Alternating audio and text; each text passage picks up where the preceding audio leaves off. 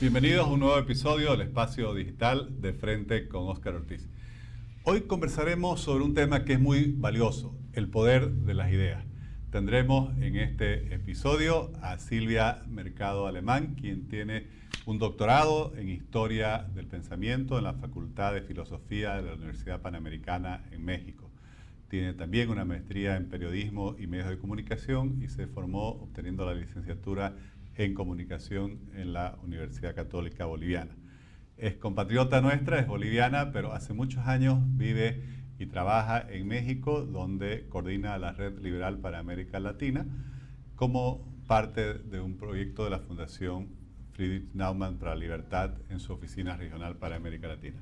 Silvia, muchas gracias por tu visita y por estar en este episodio de este espacio digital. A ti, Oscar, muchísimas gracias por la invitación. Siempre es un gusto venir a Santa Cruz y pues reconectar con la gente y con los amigos. Muchas gracias. Gracias.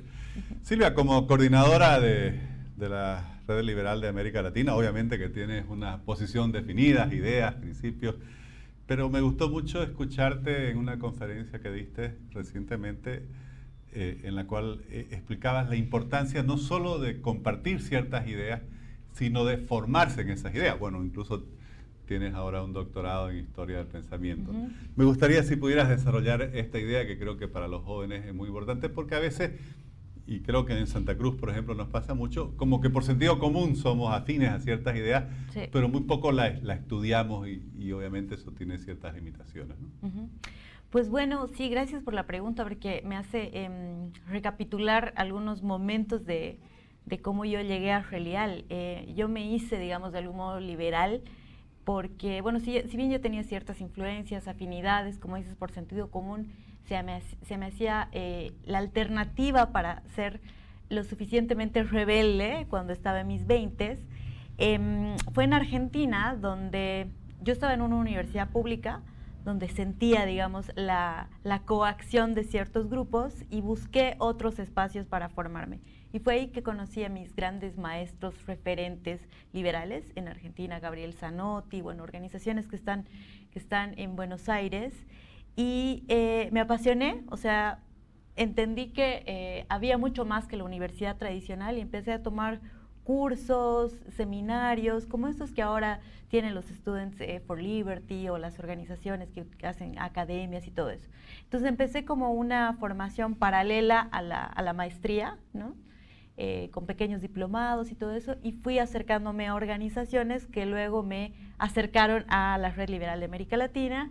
Y ciertamente el hecho de ser periodista, de haber tenido herramientas como comunicadora social, me permitieron competir para la posición em, y entrar de lleno ya como funcionaria a la red, ¿no? Porque ya tenía como los contactos y la el know-how de cómo hacer eventos y ese tipo de cosas.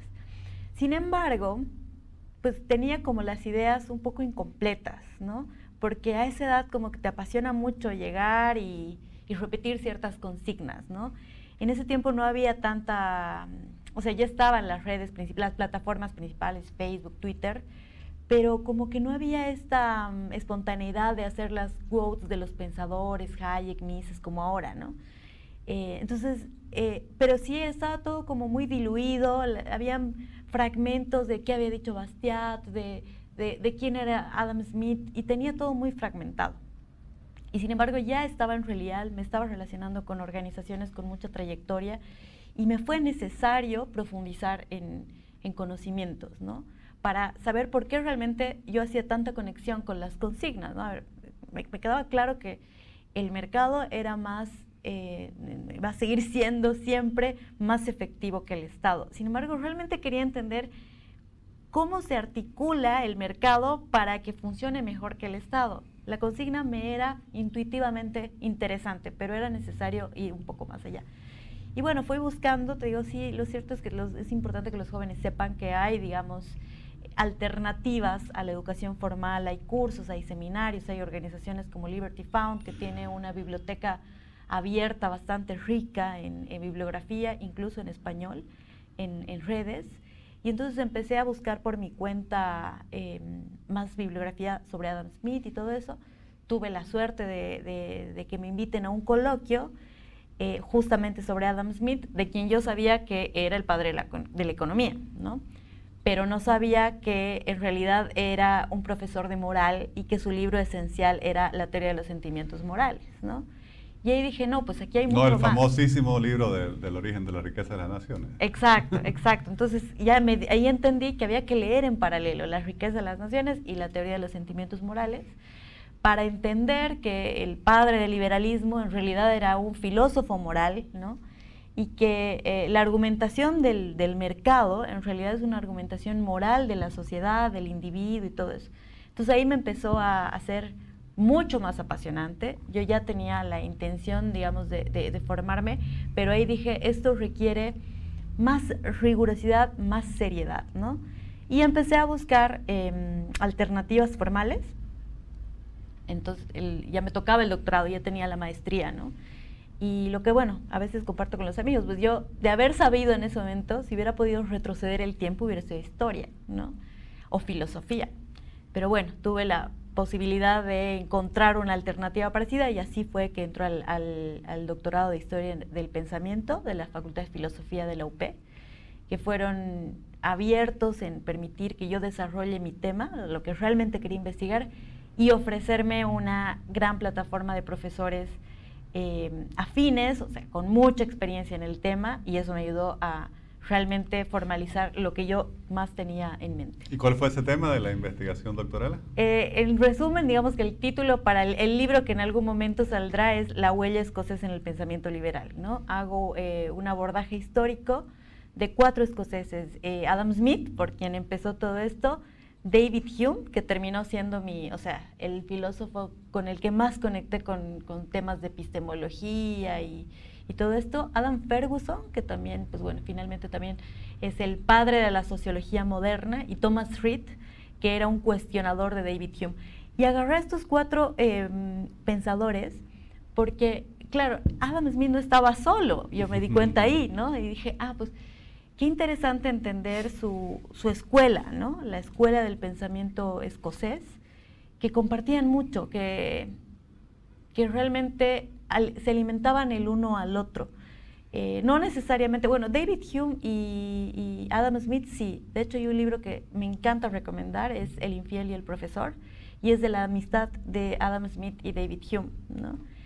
De, eh, en ese libro además es muy rico ver las, las diferencias de personalidad de ambos, ¿no? Y, y esa es la, la, la, amistad y la relación más estrecha.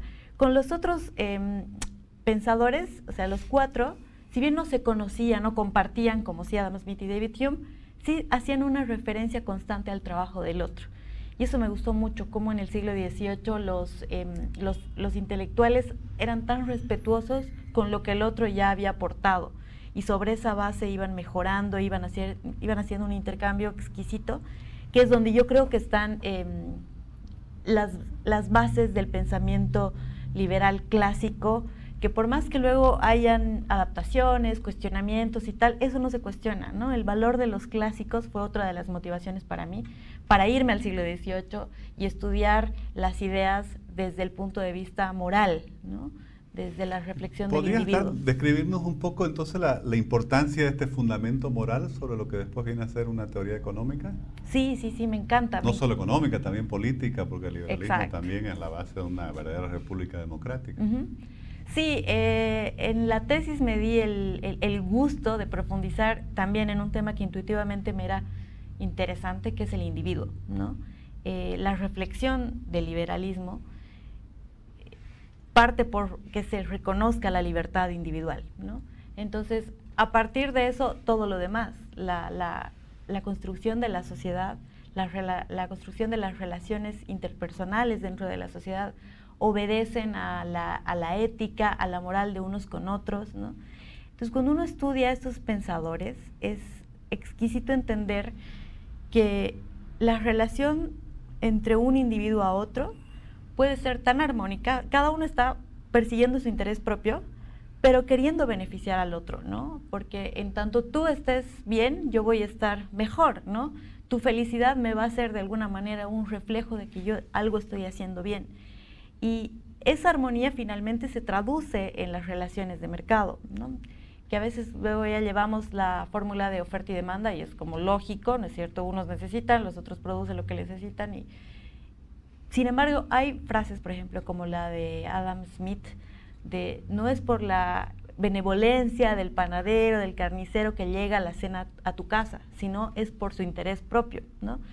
Entonces te hacen estos pensadores te hacen pensar, te hacen entender que la dinámica de mercado es sobre todo una dinámica individual, personal, donde todos dan lo mejor de sí para beneficiar a su prójimo. Hay una muy bonita reflexión del otro en, el pensamiento clásico liberal, ¿no? del prójimo, del, de, incluso yo digo, ahora que están de moda los discursos sobre la otredad, que un poco se han vuelto sociológicos, deberían recurrir a la teoría de los sentimientos morales y ver que ya legaron los ilustrados escoceses para hablar del otro, porque la relación con el otro es, yo creo que la base del liberalismo, y si mucha gente se acercara a nuestras ideas por ese costado, seguramente serían mucho más abiertos a entender por qué defendemos el mercado. ¿no?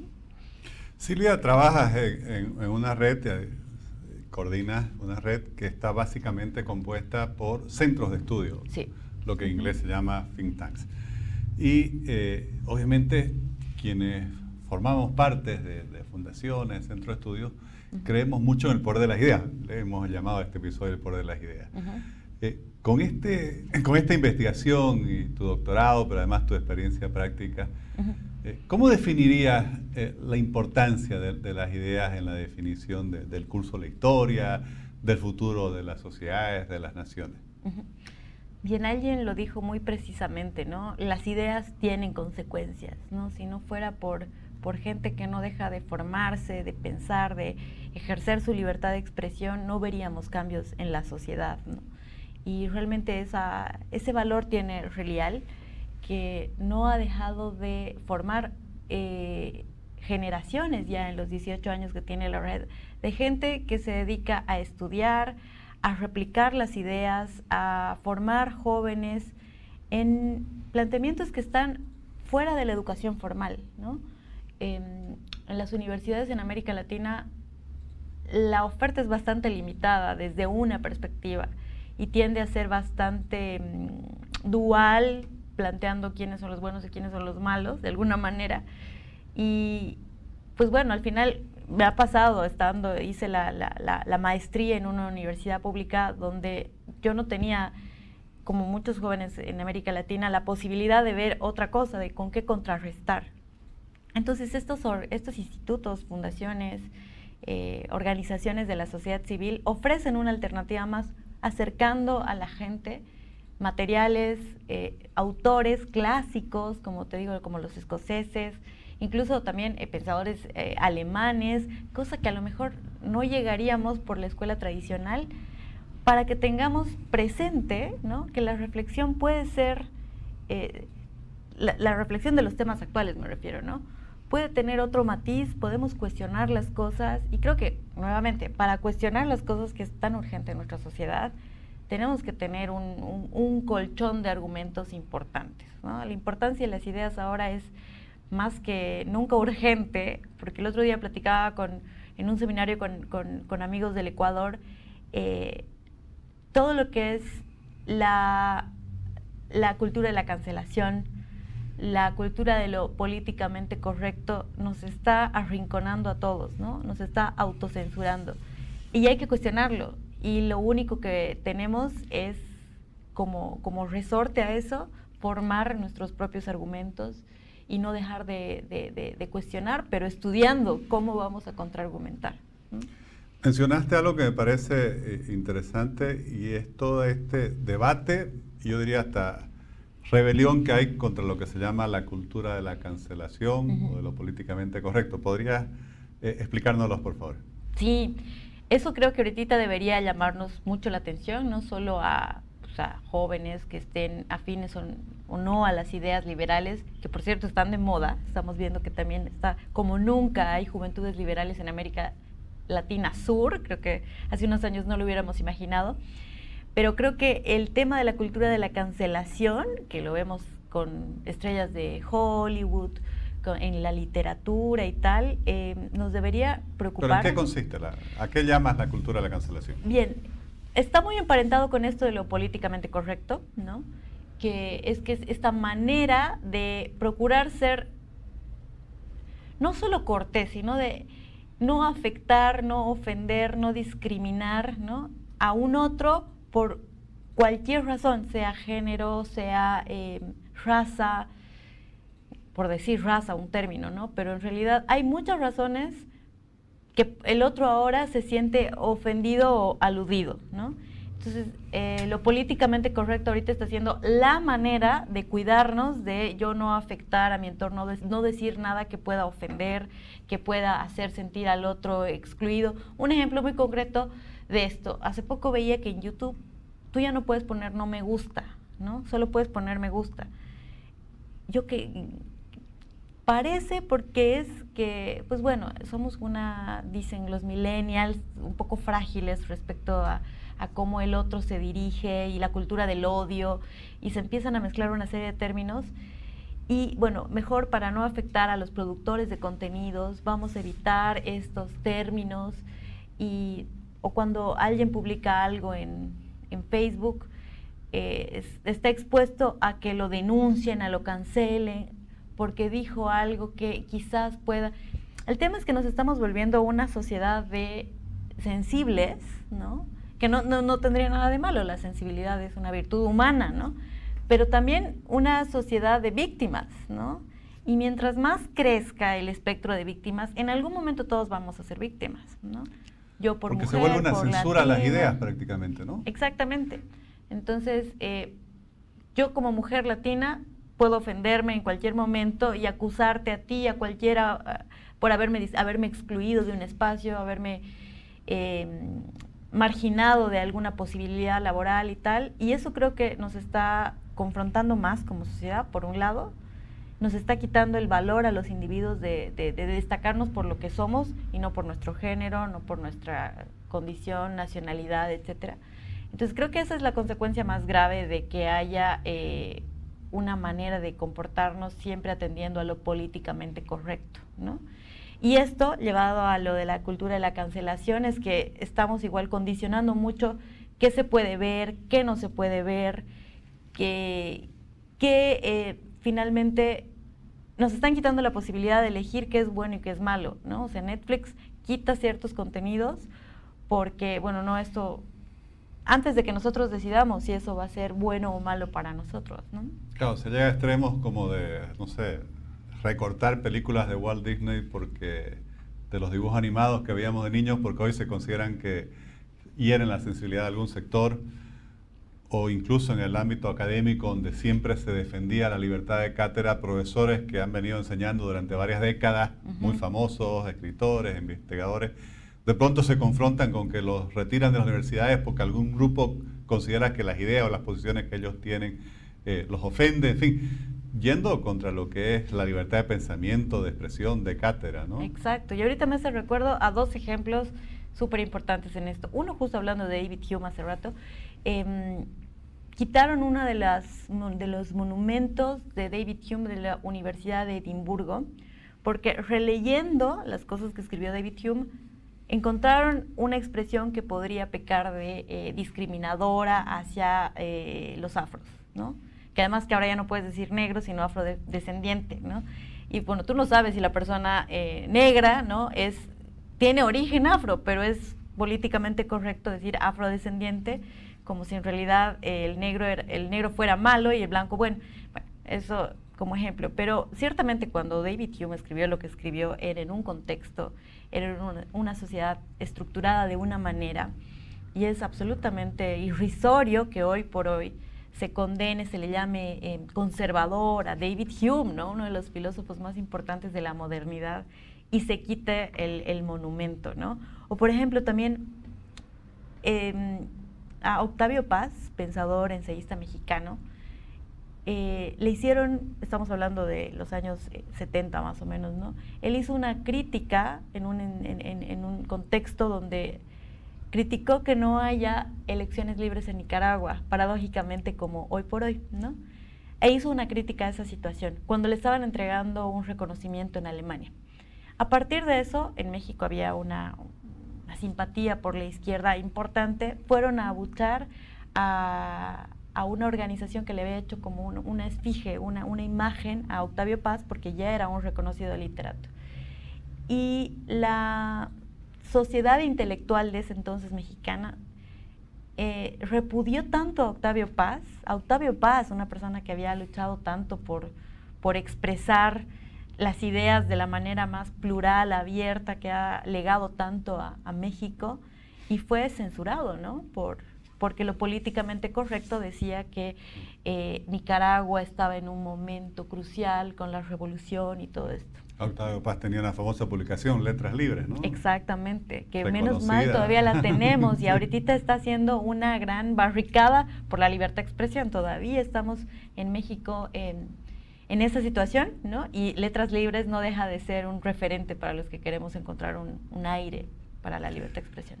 Silvia, eh, me, me, gusta mucho eh, todos tus planteamientos y cómo tienes esa combinación de formación en comunicación, pero también has profundizado con este doctorado en historia del pensamiento, creo que eh, tenés todas las condiciones para hacerte una pregunta que, sobre la batalla cultural.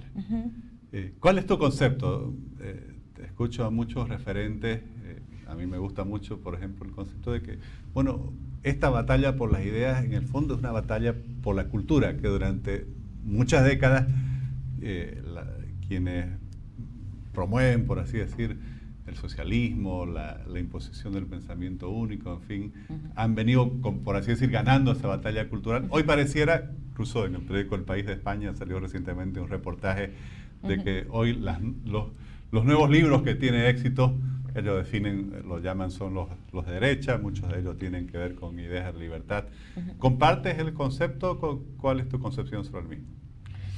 Mm, ciertamente este término de la batalla cultural se ha ido posicionando en los últimos tiempos, porque yo recuerdo cuando hablábamos de la importancia de recuperar ciertas banderas, eh, todavía decimos que tenemos que mm, innovar en nuestra narrativa, me refiero a los liberales, a quienes defendemos al individuo, la libertad individual, deberíamos, a quienes defendemos el mercado, que deberíamos eh, saber llevar más persuasivamente a la gente para que nuestros rivales, de alguna manera, los que tienen posiciones más estatistas y tal, no nos ganen el terreno de, em, de las ideas, ¿no? Cuando hay una nueva generación, a ver, ¿de qué lado se va a posicionar? ¿Cómo vamos a influir en los, en los jóvenes? Y ciertamente el término eh, batalla cultural se ha ido posicionando ahora que es como tan em, ágil el tema de YouTube y las redes y tal y lo veo un poco agresivo. O sea, veo que la batalla cultural como se está dando, para como yo me he formado, es un poco agobiante ver que hay posiciones que, pelean tanto, ¿no? Incluso dentro de, de, sintonías de pensamiento parecidas hay una confrontación un poco fuerte. Eh, comparto que hay que mejorar nuestra narrativa, que tenemos que innovar nuestro discurso, que tenemos que saberle ganar al otro con nuestros argumentos, sobre todo cuando se está definiendo, decidiendo el futuro de una sociedad, tenemos que ser lo más claros en, en explicar a la sociedad, a nuestras audiencias, qué estamos proponiendo como jóvenes, como políticos, ¿no?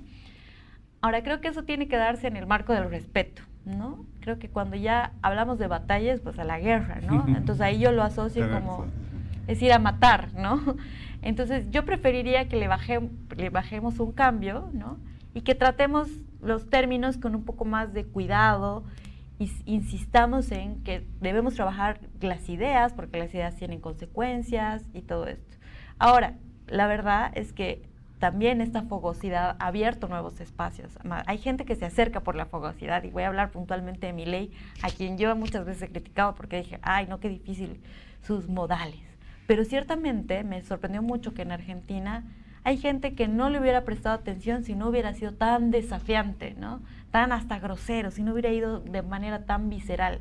Entonces hay público para todo. Hay gente que eso le gusta y eso le acerca y le detona algo a cuestionar la, la, sociedad. Hay, hay rebeldía en distintos niveles, entonces, pues bueno, ya que está, hay que darle cabida y tal vez saber contener, procurando que la bandera del respeto eh, y el respeto hacia el otro, por sobre todo, sea nuestra condición de, diálogo. Que es base fundamental de, un debate eh, democrático, ¿no? uno puede pensar muy distinto a la otra persona, pero hay un cierto respeto que debiera prevalecer, ¿no? Exacto. Silvia, muchísimas gracias, ha sido una conversación muy interesante y felicidades por todo tu trabajo. Te agradezco mucho, Oscar, y un placer enorme estar aquí. Gracias. Gracias.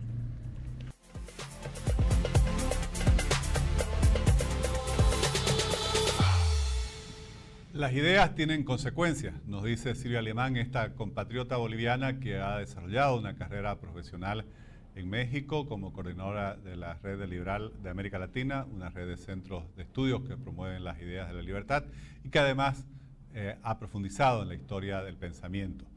Creo que es fundamental también lo que ella nos dice. No solo es importante compartir ciertas ideas, sino formarse en ellas, estudiarlas. Y creo que es algo que debemos reflexionar, porque muchas veces somos afín a las ideas de la democracia, de la libertad económica, de la propiedad privada, pero poco profundizamos en su estudio y si queremos convencer, enamorar de ellas al conjunto de la sociedad, es importante no solo que nosotros estemos convencidos, sino que también podamos saber explicarlas y ser lo más persuasivos posible. Un último punto que también me gustó es lo que decía Silvia el debate hay que darlo, el debate de las ideas, pero en una sociedad democrática ese debate se lo hace también en el marco del respeto. Un respeto que no tiene que caer en lo que hoy se llama la cultura de la cancelación, es en el cual ya hay que caer en la autocensura, en la censura de las ideas porque hay alguien que se pueda sentir ofendido. Tenemos el derecho, en el marco de respeto, a expresar nuestras ideas, a asumir nuestras posiciones y a defenderlas en el debate eh, en el marco de la libertad de expresión, de la libertad de opinión, de la libertad de asociación. Les agradezco por habernos acompañado en este nuevo episodio del Espacio Digital de Frente con Oscar Ortiz.